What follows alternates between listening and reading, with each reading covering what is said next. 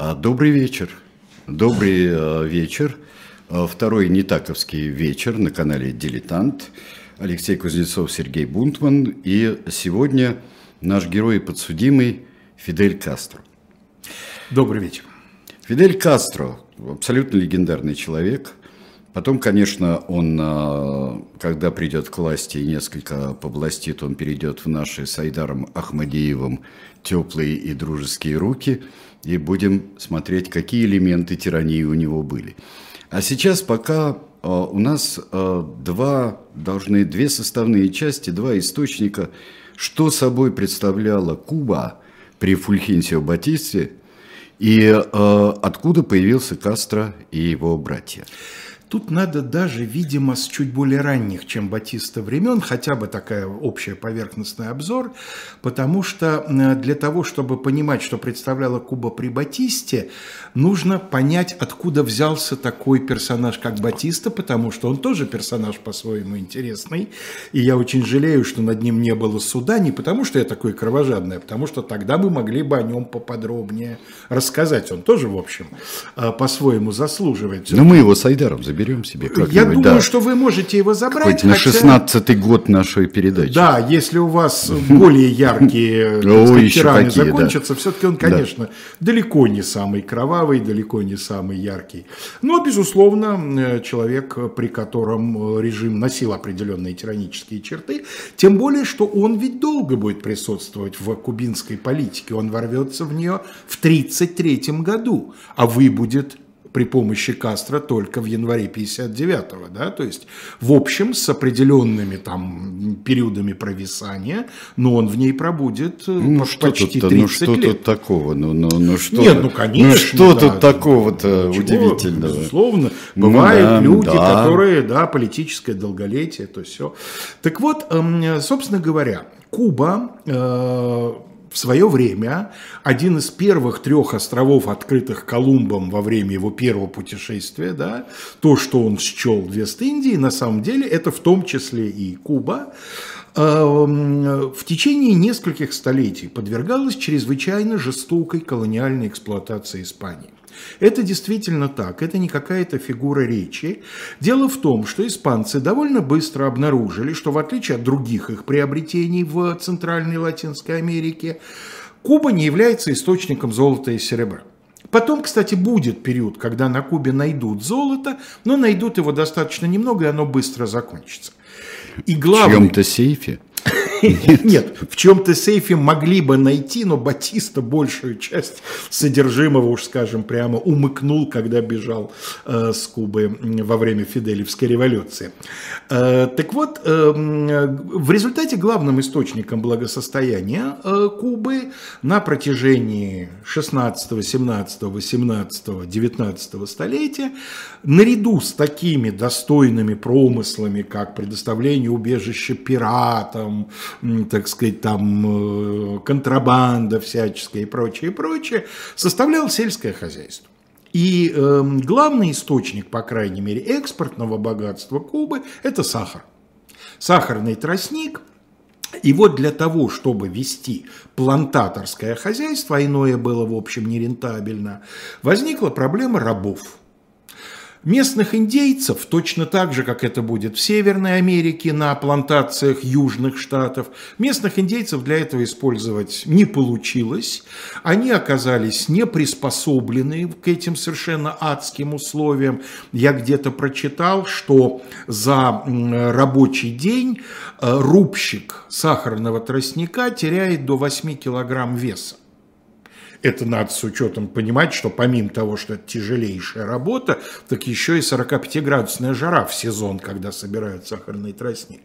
И в результате туда начнут завозить э, рабов из Африки – и позже уже, так сказать, там в XIX веке начнут завозить китайских рабочих. Не на положении рабов, но на положении вот на том, котором эти китайские кули были в половине так называемого цивилизованного мира. Ну, Низкооплачиваемые, да. живущие в лачугах. Ну, так же, как они железные дороги все строили. Совершенно в, верно, в да. Штатах. А, и, собственно говоря, из Штатов их и завозили, их не возили прямо из Китая, да, их вербовали в Соединенных Штатах. На протяжении всего XIX века Куба – плавильный котел всяких заговоров, э, причем организуемых разными силами, в первую очередь антииспанскими, конечно. И наиболее крупный уже во второй половине, ближе к концу XIX века, это так называемая десятилетняя война патриотическое выступление против испанского владычества и э, война за независимость, э, которая прославила человека, который, наверное, в наибольшей степени является кастровским кумиром, такой своеобразный путеводной звездой всей его жизни, это поэт Хосе Марти, Хосе Марти который да. погиб в ходе этой войны, который стал ее символом, ее олицетворением. Тем более, что э, основные сражения этой войны будут происходить на юге-востоке, на юго-востоке Кубы, в родных местах самого Фиделя Кастро, где он родится, где он будет начинать свою революционную деятельность, где, собственно, произойдут те события, которым сегодняшняя наша передача посвящена, потому что э, казарма Манкада – это вот э, как раз юго-восточное побережье, значит, э, э, Кубы. Да. А, в конечном итоге а, в управление дряхлеющей, окончательно уже дряхлевшей Испанской империи, все больше и больше пытаются вмешаться американцы. К этому времени уже провозглашена, давно провозглашена доктрина Монро. Нас не интересует восточное полушарие, грубо говоря, но в западном полушарии мы определяем мировой порядок. Да, мы начальники. Да. Пакс Американо, американский мир. Да? И Куба в этом смысле представляет собой чрезвычайно привлекательный по многим позициям территорию, и несмотря на то, что на Кубе в большом количестве находятся испанские войска, там десятки тысяч человек под ружьем испанцы держат, и флот там болтается в гаванях, но все это настолько уже вот разъедено э, вот этой вот практически уже мертвой колониальной империей, и поэтому, когда возникает подходящий предлог, а подходящий предлог возникает тогда, когда американский военный корабль, направленный с визитом в кубинские воды, вдруг на рейде взорвался. Крейсер Мэн, Мэйн, да, Мэйн как штат Мэн. А, что с ним произошло, до сих пор непонятно. Конспирологи, конечно, говорят, что американцы сами его подорвали, ну, чтобы создать казус Белли, повод к войне. Кто-то говорит, что он случайно на какую-то старую испанскую мину напоролся и, собственно говоря, то, что крейсер был взорван испанцами, американцы как официальную версию выдвигали. Так или иначе, американцы хотели воевать, испанцы, видимо, не возражали, потому что их эта двусмысленность тоже как-то, и они почему-то, видимо, были уверены, что достаточно легко американские притязания отобьют. В результате получилась совершенно позорная, я имею в виду для Испании, маленькая победоносная война в кавычках. Это я намекаю на то, что вышел свежий номер журнала «Дилетант», который так и называется. Ну, там за тобой, когда а на за... тебя смотрят, да. за тобой видят Точно, его. Совершенно верно. Вот да. он вышел, да. Я к тому тому, что почти у каждого народа, ну, по крайней мере, у народа, который любит повоевать, есть в истории своя маленькая победоносная война, а то и не одна. И вот, собственно говоря, за 4 месяца испанцы вынуждены были с Кубы уматывать. Э, испано-американская война была выиграна, в результате чего американцы, по сути, установили на Кубе, ну, режим протектората, я бы сказал. Куба не стала американской колонией, но она оказалась в зависимости от Кубы. В результате испано-американской войны три территории оказались под американским влиянием. Помимо Кубы это еще Филиппины и Пуэрто-Рико. Но если Куба и Филиппины в конечном итоге все-таки были рано или поздно провозглашены независимыми, то Пуэрто-Рико, да. Пуэрто-Рико по сей да, день, по итогам осталось, вот да. этого договора, является протекторатом Соединенных Штатов. И э, американцы э, формально даже ограничивая суверенитет кубинских властей в области внешней политики, еще в кое-каких вопросах, прямо оговорив в договоре право интервенции в случае, если американским интересам на Кубе будет там что-то угрожать и прочее, и прочее, фактически делают этот остров под контроль. А дальше, дальше на Кубе волнами происходит вливание огромного количества долларов. И волны эти связаны в основном с внутриамериканскими всякими делами. И первая волна американских инвестиций приходится на период, когда Америка вступает в сухой закон. Да? Вот ярчайший пример того, как хотели как лучше, а получилось вот совсем нехорошо. Да? Вообще надо сказать, что даже когда сухой закон уже закончится, все равно вот это стремление на Кубе размещать увеселительные заведения питейного и иного характера, оно никуда не денется, потому что даже без сухого закона Соединенные Штаты, с одной стороны, ведь страна довольно пуританская. Особенно некоторые штаты, где это просто, собственно, традиция, да, вот там, юго-восточная. То есть есть э, это Северо-восток, север, северо-восточная, да. Новая Англия, конечно, северо-восточная, да, разумеется. Вот. И эм, во многих штатах довольно серьезные ограничения на азартные игры и с тем же, с продажей того же алкоголя связаны. А уж в 20-е годы, когда сухой закон в полном разгаре, Куба Тут тебе и контрабанда, тут тебе и заведение, где даже, в общем, подростки могут без труда, там, переплатив по американским меркам совершенно смешные деньги, выпить, так сказать, не опасаясь, что какой-нибудь полицейский их возьмет за шкирку. Разумеется, с этим совсем сочетаются и другие предоставляемые в комплексе услуги, наркотики чем дальше, тем больше, девушки, плюс, поскольку второй по значимости э, статья экспортных доходов Кубы – это табак, естественно, контрабанда. Контрабандные сигары почти в каждом приличном американском доме имелись, потому что, ну, грех при таких условиях, да, американская береговая охрана не может закрыть все.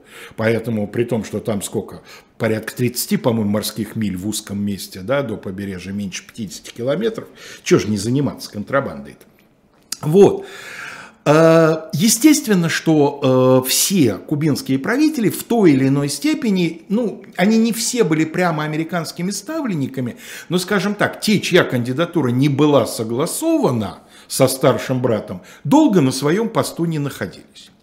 При этом надо сказать, что американцы тоже в зависимости от всяких своих внутренних течений и колебаний периодически меняли свой взгляд. То им хотелось кого-то подемократичнее, то им хотелось кого-то пожестче. Например, в период с 25 по 33 на Кубе довольно жесткая диктатура, а потом американцам диктатор разонравился так сказать, избирается, его скидывают, избирается демократический президент, но без согласования с американцами. И, соответственно, он не, не нравится. И вот здесь начинается звездный час сержанта всего-навсего Фульхенсио Батисты. Давайте посмотрим на Фульхенсио Батисту. Да, то, что вы до Да, этого видели, это- это, Гавана времен, так сказать, Ну, предкастровских. золотого века, да, Да, того, предкастровских, это скажем. 50-е годы. Вот Батиста, слева он в инаугурационном костюме президента, а он будет э, дважды занимать эту должность с перерывом. А справа он в форме генерала кубинской армии.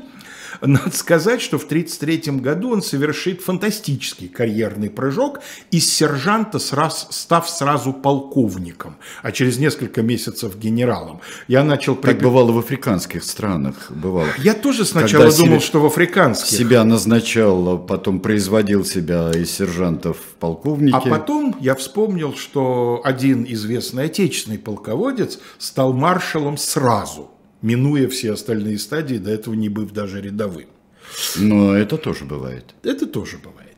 Так что, но тем не менее, все равно очень хорошая карьера. Батиста из бедной семьи, человек достаточно малообразованный, но при этом хитрый, настырный, очень сообразительный. Вот он, э, то, что называется, не столько образование, хотя он самообразованием, в общем, придал себе там некоторые, некоторую благообразность. Он упорный человек, он учился, так сказать, там, даже в казарме, находя время читать книги. Хотя в кубинской казарме, я так понимаю, так сказать, не так мало было свободного времени. Но э, он эм, э, сумел э, получить авторитет, став внутри кубинской армии одним из профсоюзных вожаков. В большинстве стран никакая профсоюзная деятельность в вооруженных силах невозможна. Но вот в кубинской армии вот такой вот момент, значит, были профсоюзные лидеры. И сержант Батиста был одним из таких лидеров, известным, популярным.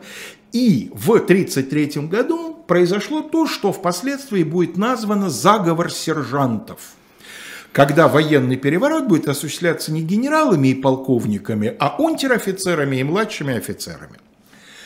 В результате этого заговора сержантов Батиста, быстро вырос, выросший от сержанта до генерала, фактически начал исполнять обязанности начальника штаба кубинской армии, поскольку в то время это была обязанность не военно-профессиональная, да, угу. а политическая, по сути. Да, поэтому не, армия не видела ничего особенного в том, что вот ее как бы политический, один из ее политических лидеров стал вот начальником штаба. Дальше, в 1940 году э, Батиста после принятия новой конституции, кстати, конституция кубинская 40 года, если вчитываться в текст, а не смотреть на реалии государства, была одной из таких достаточно прогрессивных по мировым стандартам конституций. Он был избран на президентский пост и в течение четырех лет, четырехлетний срок на Кубе, по этой конституции, был президентом Кубы. В это время как раз начинается приток на Кубу, второй, вторая волна притока на Кубу гангстерских денег. Причем, если в первую волну американская организованная преступность на этом сухом законе еще только-только организовывалась, то в 40-е это годы она была уже вполне организована. Сухого закона уже не было, а она-то была, что называется, жива-здоровехонька. С некоторыми королями американского преступного мира Батиста просто дружил, вот это была личная дружба.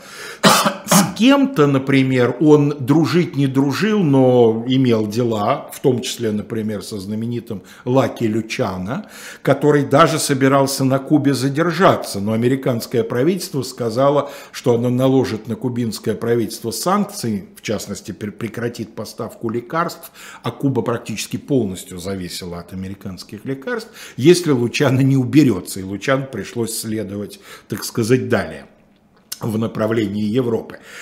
Эти люди вкладывали деньги в отели, в э, бары, в строительство инфраструктуры в тех районах, где предполагалось, что будут отдыхать богатенькие американские туристы, а глядишь и не только американские, сколько еще Второй мировой войне продолжаться, да? В 1944 году Батиста проиграл выборы, и на его место придет другой человек, университетский профессор, потом еще один – и в 1952 году, за несколько месяцев до очередных президентских выборов, Батиста имел право выставить свою кандидатуру, потому что прошло два президентских срока не его, он мог опять э, ее выставить, но все опросы показывали, что он займет третье место, даже не второе, что у него нет шанса выиграть эти выборы обычным способом. И тогда он под лозунгами борьбы с коррупцией, борьбы с иностранным засилием, э, значит, разложение армейской верхушки и другими популистскими лозунгами, он э, осуществляет второй в своей жизни военный переворот и захватывает власть.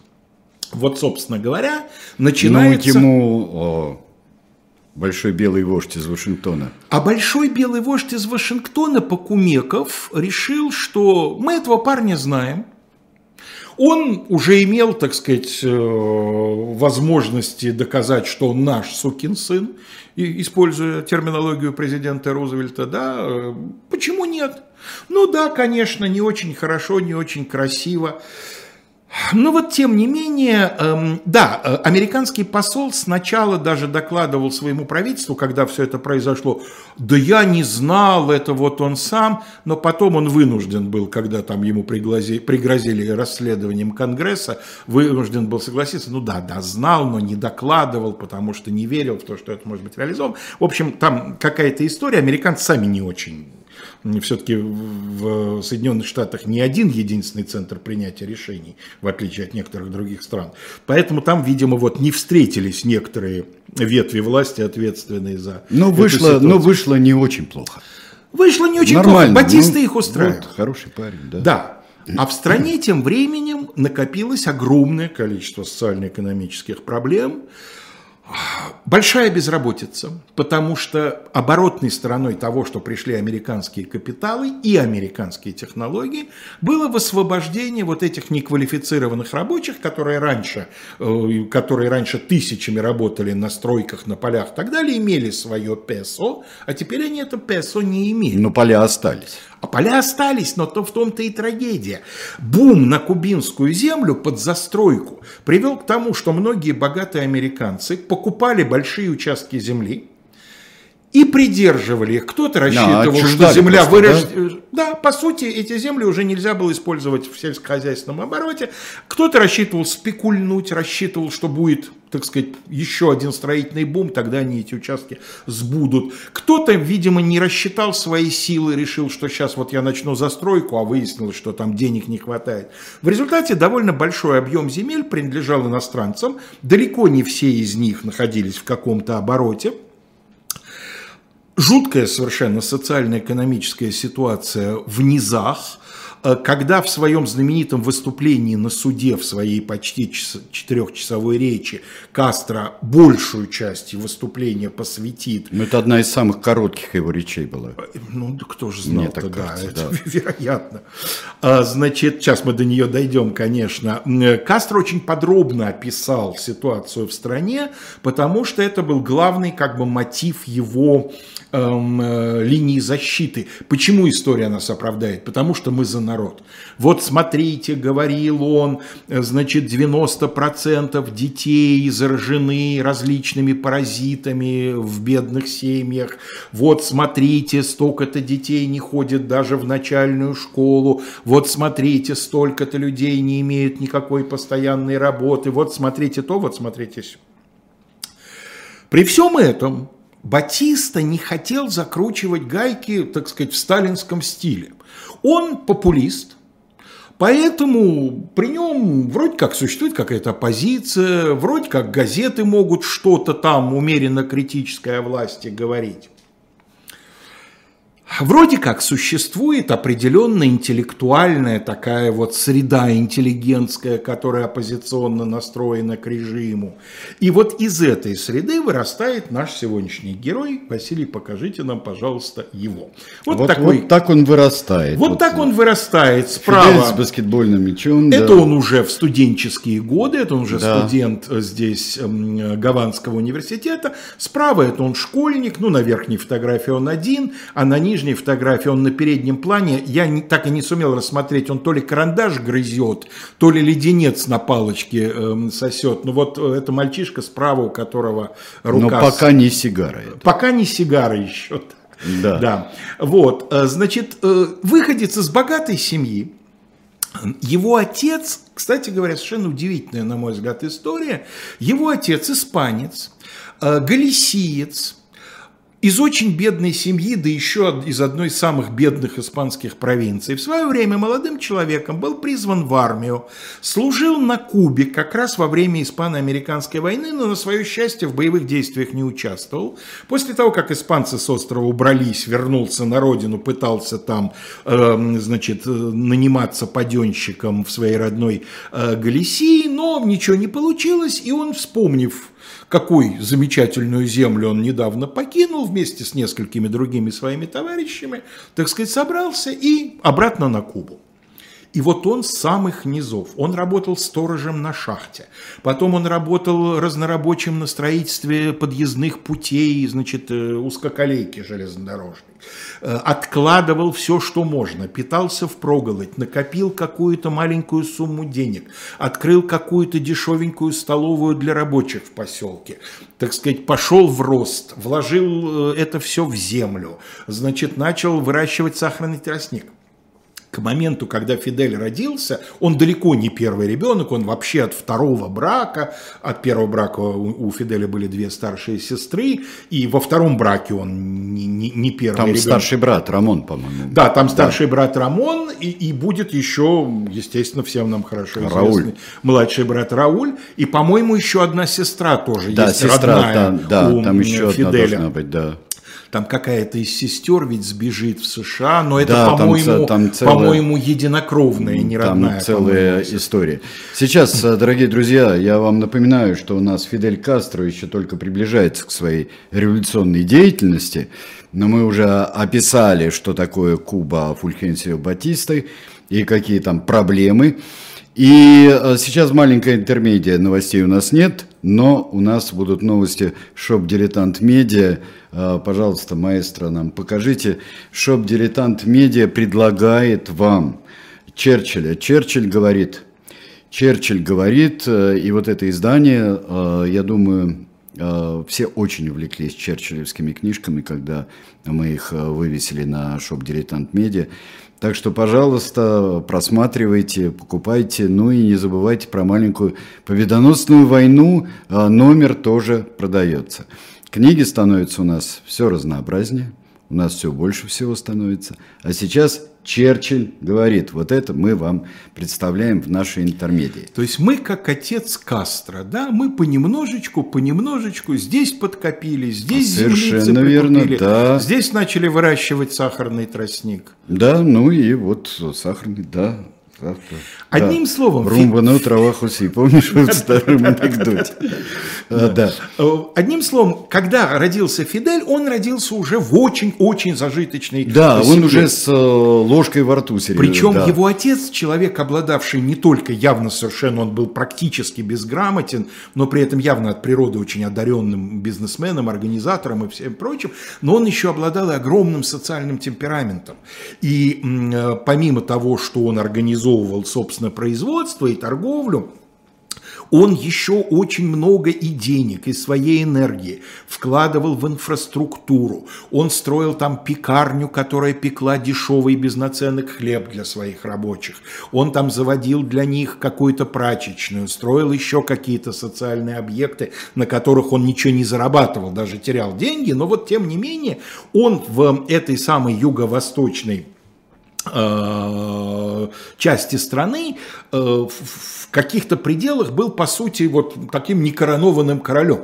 Потому что практически... Но просвещенным таким. Просвещенным, вот просвещенным да, да. Можно ли сказать, что он был э, каких-нибудь близко к левым взглядам? Нет. Нет, Фидель очень много об этом будет говорить, в том числе и в своем зрелом возрасте, когда отца уже не будет живых. Он э, регулярно возвращался к своим взаимоотношениям с отцом. Удивительно, если верить Фиделю, а я думаю, что в данном случае нет оснований ему не верить, у них с отцом не было никаких личных конфликтов. Но отец был сторонником идей таких, я бы сказал, либертарианских. Вот он сторонник рынка. Угу. Но другое дело, что сам он при этом за рынок цивилизованный. Да, э, свободный, не монополистический, Совершенно не верно. варварский. Да, такой рынок, который всех расставит на свое место. Вот предприниматель, хозяин, вот рабочий, но это не значит, что предприниматель должен отжимать рабочего досуха и доводить его там до отчаяния. Наоборот, их союз... То есть он сотрудник. Сотрудничество, совершенно да. верно. И, кстати говоря, эм, видимо, обладая таким чутьем на людей, отец э, Кастро тех своих рабочих, которые проявляли какие-то эм, ну, выше среднего таланты, он как раз выдвигал, он подталкивал, он одалживал им деньги, они у него становились вот этими владельцами этих кафешек дешевых, этих самых пекарен и всего прочего. Кастро о нем, кстати говоря, всю жизнь будет вспоминать очень тепло несмотря на то, что отец был капиталист. Но Кастро это всегда обыгрывал в свою пользу. Вот смотрите, я мальчик, родившийся с золотой ложкой во рту, да, но вот именно глядя на все это, причем у моего как бы э, гуманного и цивилизованного отца, тем не менее я понял, насколько капитализм несправедливая система, да. Я это все не, не изнутри, как вы, а я это вот снаружи, как один из них, но я, я с вами. Значит, Кастро учится в вполне привилегированных учебных заведениях. Э, старшую школу он будет заканчивать иезуитский колледж, а иезуиты славны, как, так сказать... Это очень хорошее образование. Да, это очень хорошее образование, и в Соединенных Штатах особенно ценятся иезуитские школы. Он заканчивает в Гаване иезуитский колледж, потом поступает на самый престижный юридический факультет Гаванского университета. Кстати говоря, Гаванский университет очень неплохой в это время э, по э, качеству и преподавательского состава. Ну, а что касается учеников, да, конечно. Там много есть и преподавателей из разных стран, и Совершенно верно. из Европы Совершенно есть преподаватели. верно, да. да. Э, Что касается студентов, то сам Кастро будет говорить, да, конечно, у нас была там вот золотая молодежь и так далее, и так далее. Но, кстати говоря, хотя он вроде бы по формальным признакам должен был бы сам к этой золотой молодежи принадлежать, но ему это уже не интересно. Он уже решил выделяться другим. А а что касается этой самой золотой молодежи, то увлечение спортом, а он увлекался спортом очень серьезно и прямо готов был там до обморока тренироваться, занимался одновременно несколькими видами спорта. Ну вот вы видите, Здесь баскетбол здесь баскетбольным мячом, но он э, очень серьезно занимался бейсболом. Ну Он- да, это кубинское вообще тоже. да, ну, это, по-моему, спорт номер один. а, спорт номер один. Он занимался боксом. Тоже, кстати, кубинский Естественно, спорт. вспомним, да, знаменитых кубинских боксеров. И он занимался очень серьезно плаванием. А, И э, он к этому времени уже э, увлекся всякой революционной значит, идеей, но он не марксист пока. Станет ли он марксистом потом, это предмет для очень непростого спора, есть аргументы за и против. Он уважительно будет говорить и о Марксе с Энгельсом, и о Ленине, когда у одного из его товарищей при шту- после штурма казармы в вещах найдут томик Ленина, и это будет один из упреков на суде, вот как он скажет, что человек, который не прочитал Ленина, с ним вообще разговаривать не о чем, да? Но при этом э, вот именно поклонником он, видимо, не был. Как-то вспоминал один из э, эмигрировавших потом в Америку его соучеников по университету, как-то он сказал, я вообще коммунистов не люблю, но потом со смехом добавил, ну вот если бы они мне предложили стать Сталином, я бы к ним пошел. Я не думаю, что это была на 100% шутка. Он, конечно, был очень амбициозным человеком. Я не спорю. В нем действительно с молодых ногтей, еще со школьного возраста, есть воспоминания его первой учительницы, сидела вот такая несгибаемая жажда справедливости. Он с учительницей, будучи совсем там маленьким сопляком, эм, на нее с претензией, значит, вот вы ругаете моих одноклассников только потому, что они бедные, а меня за то же самое не ругаете, потому Ну что да. мой папа богат, это неправда. Относитесь ко мне так же, как всем остальным. Ну вот это очень важно, потому что он, а, он действительно, он яркий с самого детства. Он яркий с самого детства, и эту яркость описать какой-то одной фразой, вот он типа человек помешанный на личных Нет, он и пижон. Он самом- и пижон, он, конечно, вам есть что-то от кубинской золотой молодежи, тем больше как раз вот в это время, что вы видите на левой фотографии, он открывает для себя девушек. Девушки-то давно его для себя открывают. Спортсмен, атлет, высоченный, красивый. Ну, Василий, дайте нам, пожалуйста, еще одну фотографию, а то мне не поверят, что он красивый. Ну, смотрите, что, какой. ну, да? п- Такой просто вообще, да? Сеньор. Латино, такой, Латино, да, да, да, такой, э, да. Вот, эм, но при этом вот революция и все прочее. Значит, когда в 52 году Батиста, в 50-м Фидель заканчивает э, университет, становится адвокатом, э, немало защищает бедняков, в том числе и пробона, то есть бесплатно. Когда в 52-м Батиста совершает переворот и захватывает власть, адвокат Кастро, Кастро Рус, потому что на Кубе у всех две фамилии. Первая фамилия это отцовская, а вторая это девичья фамилия матери. Рус это девичья фамилия его матери. Значит, Фидель Кастро Рус в Верховный суд по чрезвычайным делам, на Кубе был такой, Верховный суд по чрезвычайным делам предъявляет иск к Батисте о том, что тот нарушил 8 или 9 статей Уголовного кодекса, совершив вот этот переворот, и в общей сложности, значит, адвокат просит суд назначить наказание э, путем сложения сроков, там что-то 100 лет лишения свободы получалось. Суд этот э, не принял, так сказать, демарш, скажем так. И тогда Фидель э, со свойственным темпераментом принимает решение действовать по-другому. Ему вообще давно хотелось явно совершенно повоевать, потому что еще в конце 40-х годов во второй половине 40-х годов, он э, принял участие в совершенной авантюре. Э, группа кубинцев вместе с группой э, иммигрантов из Доминиканской республики решили отправиться в Доминиканскую республику и свергнуть диктатора Трухилио. А кубинское правительство в то время было обижено на диктатора Трухилио и негласно это дело поддержало. Их отправили на какой-то безлюдный остров. Они там тренировались несколько недель, ожидая сигнала, что вот сейчас придут корабли, мы грузимся и идем партизанить в леса Доминиканской республики. Но потом узнали американцы, насовали кубинскому правительству за самодеятельность, всех их вернули, причем, естественно, при этом обвинив в том, что они мятежники. Кто вам чего разрешал, кто вас на что подбивал, это вы все сами. И э, Фидель, кстати говоря, понимая, что их сейчас в порту на обратной дороге арестуют, вместе с еще тремя друзьями упер э, резиновый плотик спасательный и на нем под покровом ночи, значит, десантировался где-то э, до того, как корабль пришел, и действительно всех арестовали в порту. Ему хотелось принять участие. Ну что ему это Доминиканская республика? Ему хотелось принять участие в каком-то настоящем деле. И вот тут он решает. В чем, собственно говоря, смысл операции по штурму казармы Манкада? Манкада – это второй город э, Кубы, Сантьяго де Куба, это вот тот самый юго-восток. Манкада – это главный оплот гарнизона юго-востока. Гарнизон не очень большой. В казарме во время штурма находилось около 400 человек, солдат и офицеров. Но у Фиделя было порядка 150. План ну, сегодня, э, в общем, большинство комментаторов говорят, что план никуда не годился прямо на уровне замысла. В этом нет ничего удивительного, потому что ни один из них, Вась, дайте, пожалуйста, следующую фотографию. Вот, посмотри на них. Можно заподозрить хоть в одном из этих лиц кого-нибудь с военным прошлым? Ну, внизу справа. Ну, внизу справа может быть. Но на самом деле ни один из этих 160 человек не имел никакой, даже на уровне сержанта военной подготовки. В результате, ну, спланировали такое своеобразное нападение греков на водокачку. Самое главное доказательство того, что план никуда не годился, заключался в том, что все, весь расчет строился на одном, на внезапности.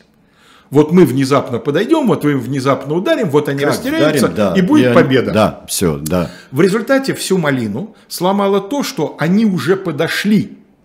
И тут появился патруль, который совершенно никто не ожидал в этот момент. Всего два человека. Но два человека, вооруженные автоматами Томпсон. А у штурмующих казармы автоматов Томпсон имелся один, в скобках прописью один. А все остальное были куплены легально в магазинах, охотничьи ружья и малокалиберные винтовки. Вась, дайте, пожалуйста, следующую э, картинку. Вот вы видите казармы. Может сложиться ощущение, что по ним из пулемета или даже... Да, полное ощущение, и, что из крупного калибра. Или даже из 45 да. лупили. Но на самом деле в этом нет ничего необычного. Это песчаник. А. Это мягкий камень, естественно, и поэтому, э, так сказать, вот такие следы. Ну, кроме того, гарнизон, отбиваясь, э, тоже, в общем, видимо, какой-то ущерб родным казармам нанес. В результате потери штурмующих были небольшие. Собственно, при штурме повстанцев погибло менее 10 человек. Но тем, кому не удалось уйти, кого захватили в плен, уйти удалось большей части отряда братьев Кастро. Братьев Кастро, потому что двух других знаменитых лидеров революции 59 года, Че Гевара и Сьенфуэгаса, еще с ними нет пока. Они появятся уже после Манкады. Вот. А, тех, кого захватили, практически всех убили без суда и убили с чудовищными подробностями. Кастро будет кое-каких из них знать и будет о суде, на суде говорить об этом. Там и кому-то живому глаз удалили, его сестре отнесли. Там она чуть с ума не сошла. В общем, ну, прям скажем, оправившись от шока, те, кто оборонялся в Манкадо, потом дали себе. что называется, удовольствие поглумиться. А тех, кто ушел с Кастро, они рассчитывали пробиться в горы. Э, кто-то до гор добрался, кого-то схватили еще. Они разделились. Это известная история, это как окруженцы 41-го. А вот давайте мы разделимся и будем маленькими группками, маленькими группами. Иногда проще. это работало и в 41 Иногда году. работало, но да. тут их похватали. Самого Кастро, например, взяли следующим образом. Он остался с э, пятью или шестью товарищами. Они настолько измотались, что когда добрели до какого-то сарайчика, расположенного рядом с дорогой, они просто, даже не выставив часового, в нем повалились и заснули мертвым сном. Проснулись уже под дулами автоматов. Батиста удержался от соблазна просто их объявить погибшими при задержании и решил поработать на, свою, на свой образ милостивого, гуманного, просвещенного правителя и был назначен суд. Причем я в некоторых статьях встречал утверждение, это был суд военного трибунала. Нет, это был обычный гражданский суд, обычные гражданские судьи. Только этим объясняется тем, что они так, в общем, миндальничали – а, следующую картинку, Василий, дайте, пожалуйста. Вот тут-то мы видим военных, но это Кастро не на суде. Это допрос, Это да? допрос вскоре после задержания. Да. А вот последняя картинка, э, вот это, собственно, Кастро на суде, ну, за ним, конечно, находится, разумеется, конвой, но выступает он, нет, к сожалению, фотографии, или я, по крайней мере, не нашел, где были бы судьи изображены, но это были вполне себе гражданские судьи. Суд происходил там же, в Сантьяго де Куба. А, на скамье подсудимых сначала оказалось огромное количество людей, потому что довольно много было родственников задержанных, вообще каких-то случайных людей. И первые несколько дней процесса суд занимался тем, что пытался отделить случайных от неслучайных и сформировать, собственно говоря, скамью подсудимых. Кастро заявил, что он будет защищать себя сам. Он дипломированный, лицензированный адвокат, поэтому по кубинскому законодательству он имел право это делать, даже в том случае, если ему грозило э, серьезное наказание. Да? Обычно ведь как? Обычно человек может отказаться от адвоката, но в большинстве цивилизованных стран только в том случае, если ему наказание грозит там не очень тяжелое. А если очень тяжелое, должен обязательно быть адвокат. Да? А вот э, я уж точно таких тонкостей кубинского законодательства во время не знаю, но поскольку он имел лицензию адвоката, он точно имел право защищать себя сам. И он это делал с таким жаром и экспрессией, что на второй день процесса он сказал, а почему я сижу на скамье подсудимых? Я же в одном лице и подсудимый и адвокат, я должен сидеть с адвокатами, чтобы, так сказать, мы это, вот свою функцию эту выполнять. И суд, несколько растерявшись от такой наглости, сказал, ну да, хорошо, сеньор Кастро, пожалуйста. И он э, целое заседание суда, второй день он просидел, значит, с коллегами-адвокатами, но Затем, видимо, из Гаваны, видимо, от кураторов, суду за это нагорело, и было принято решение Кастро вообще отодвинуть и прислали комиссию врачей. И эта комиссия врачей, очень стесняясь и всячески э, говоря, вот, сеньор Кастро, мы все понимаем, вы человек здоровый, да, конечно. Кастро благородно сказал, господа, я понимаю, в каком вы положении, решайте, пожалуйста, я ничего от вас не требую. Его на несколько дней вообще вывели из процесса под предлогом того, что он болен. Тем временем быстренько судили остальных, назначили им разные наказания, максимум 13 лет получил Рауль и кто-то еще, там 2-3 человека, остальные от 10 до полугода. Полгода получили две женщины, которые, две девушки, которые в этом отряде тоже принимали участие в качестве медсестер.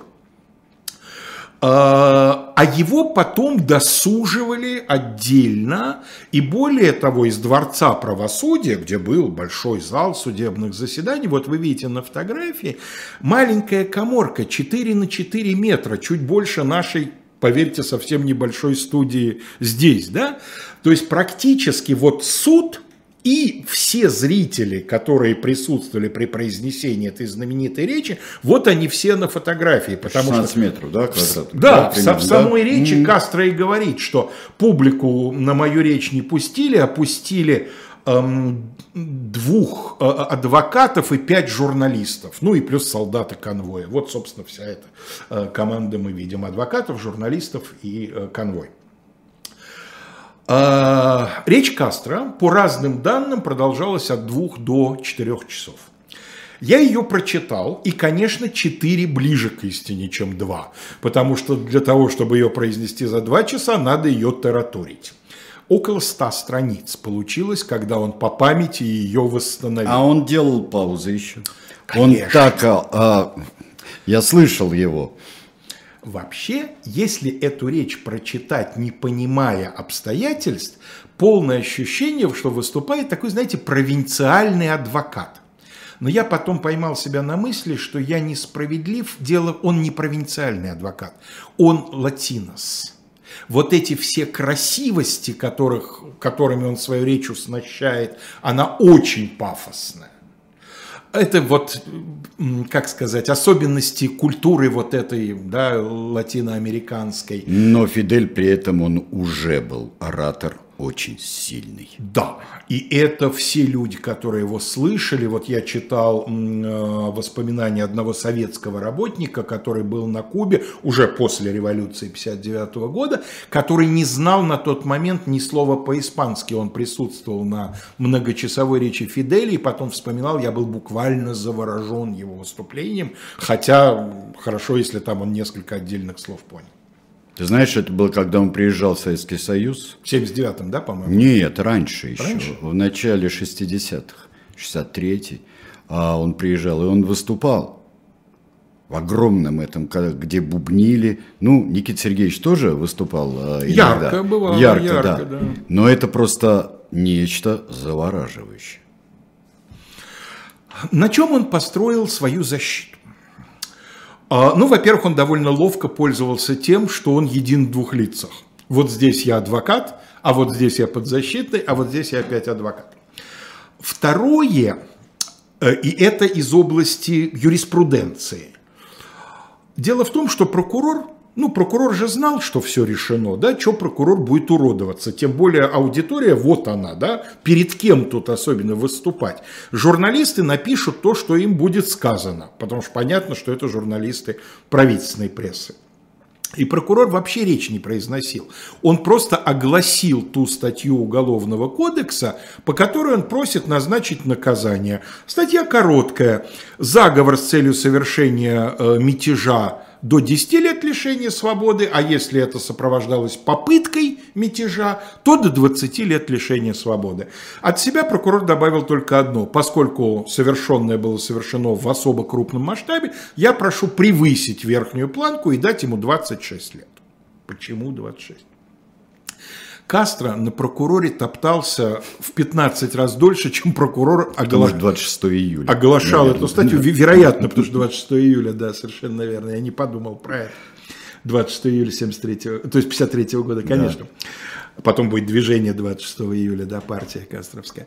Значит, эм, э, дело в том, что в этой статье была такая оговорка – мятеж против законных конституционных властей. И Кастро развернул мощную, так сказать, аргументацию в пользу того, а где здесь законные конституционные власти? Мы выступали против узурпировавшего власть диктатора, захватившего ее в результате военного переворота. Кстати, вот-вот только-только, практически, да? Угу. Но самое главное, конечно, и именно это сделает речь Кастро, вот той знаменитой речью Кастро, которую вы сейчас без труда найдете, значит... Э, я скажу Карине, что, конечно, нет никаких, э, никакого кино там не было. Простите меня. Нет, Нет ни в коем кино? случае. Это вообще в клетушке это было. Специально все было сделано для того, чтобы потому и перенесли из Дворца правосудия. Да, да, Какое да. кино? Наоборот, очень старались, чтобы никто его не услышал. Самое главное, это, конечно, вот те два часа, судя по моему хронометражу, когда Кастро говорит о э, том, что их подвигло, излагает программу. Да? Вот по сути, из этой речи, она не изложена в ней компактно, но из этой речи потом вытекает то, с чем они пойдут на революцию 59-го. А, социальные программы образования, медицина, борьба с бедностью, борьба со спекуляцией земельными участками и прочее, прочее, прочее. Вот это он говорил о том, в каком жутком положении находится кубинский народ. И когда вы нас обвиняете в том, что мы преступники, мы преступники с точки зрения вашего мертвого закона. Вот, собственно, все это подводит к той самой знаменитой фразе, которую мы вынесли в анонс нашей сегодняшней передачи. Да? «Судите меня», сказал, «мне да. все равно, потому что история меня оправдает». Да? «History will absolve me». История ми absolvera, если я да. правильно но, а, а, но дело в том, а, что, конечно, история его оправдала. Его, за это, его да. за это, за да. это, да. За Она это. может его не оправдать за очень многие вещи, которые он делал при своей власти. Но это к вам с Айдаром. А это, это уже, уже к нам, другой цикл. Это уже к нам с Айдаром. а, вот. А, а вот Ганди кино приглашал. А, не в таких условиях. А, знаете, когда его, когда его арестовали в Южной Африке, там никакого кино-то не было. И там ничего такого не было. Это вот первое вот это знаменитое выступление. Ну, кстати говоря, я Ганди. думаю, что Ганди мы в ближайшее время, это хорошую идею нам подали. Да.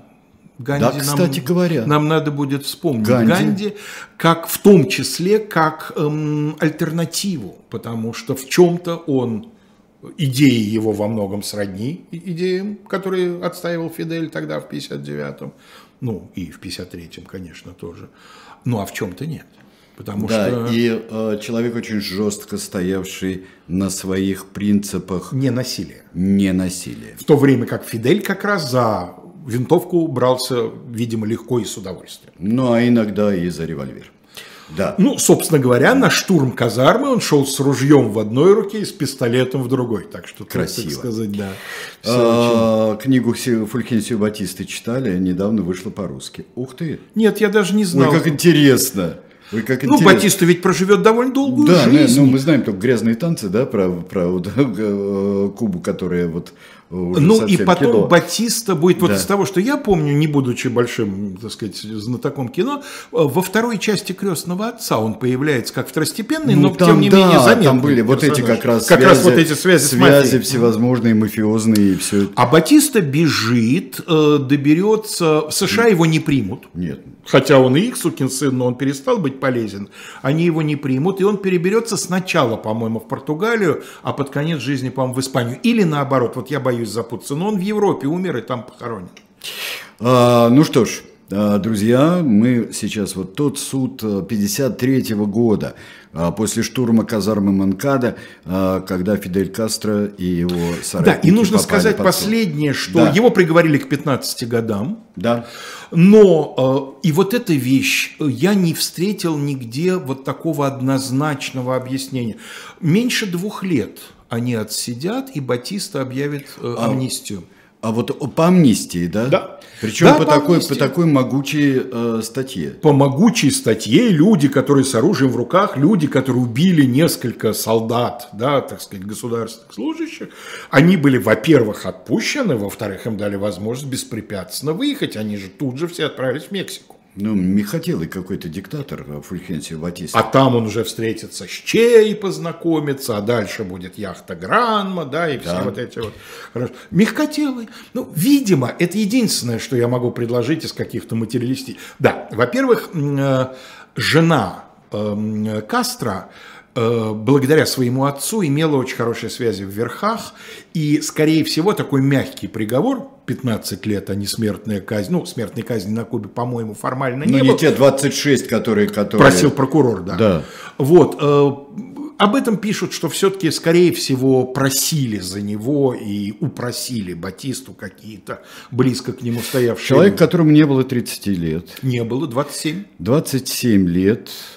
Э, человек, ну что там, в общем-то, э, ну, может, из него выйдет толк, особенно если просят, а если еще просят материально, то вполне может быть. А может быть, Батиста даже поностальгировал, я тоже был мятежником в его годы, да, потому ну, что может быть, ну, он да, 900, да, по-моему, второго года, то есть ему тоже было около 30, когда был этот вот да, самый ну, мятеж. Это, парень перебесится, ну, может быть, будет толк. Но вообще, кстати говоря, вот э, раз нас навели на книжку о Фульхенсио Батисте, ее интересно было бы почитать вообще, конечно. И про это время оно у нас тоже какое-то черно-белое получается. Я могу здесь. о Кастро порекомендовать книжку в серии «Жизнь замечательных людей» в 2008, по-моему, году. Да. Вышла книжка нашего журналиста-международника российского Максима Макарычева, который много лет в российской газете работает в отделе международной э, значит, политики.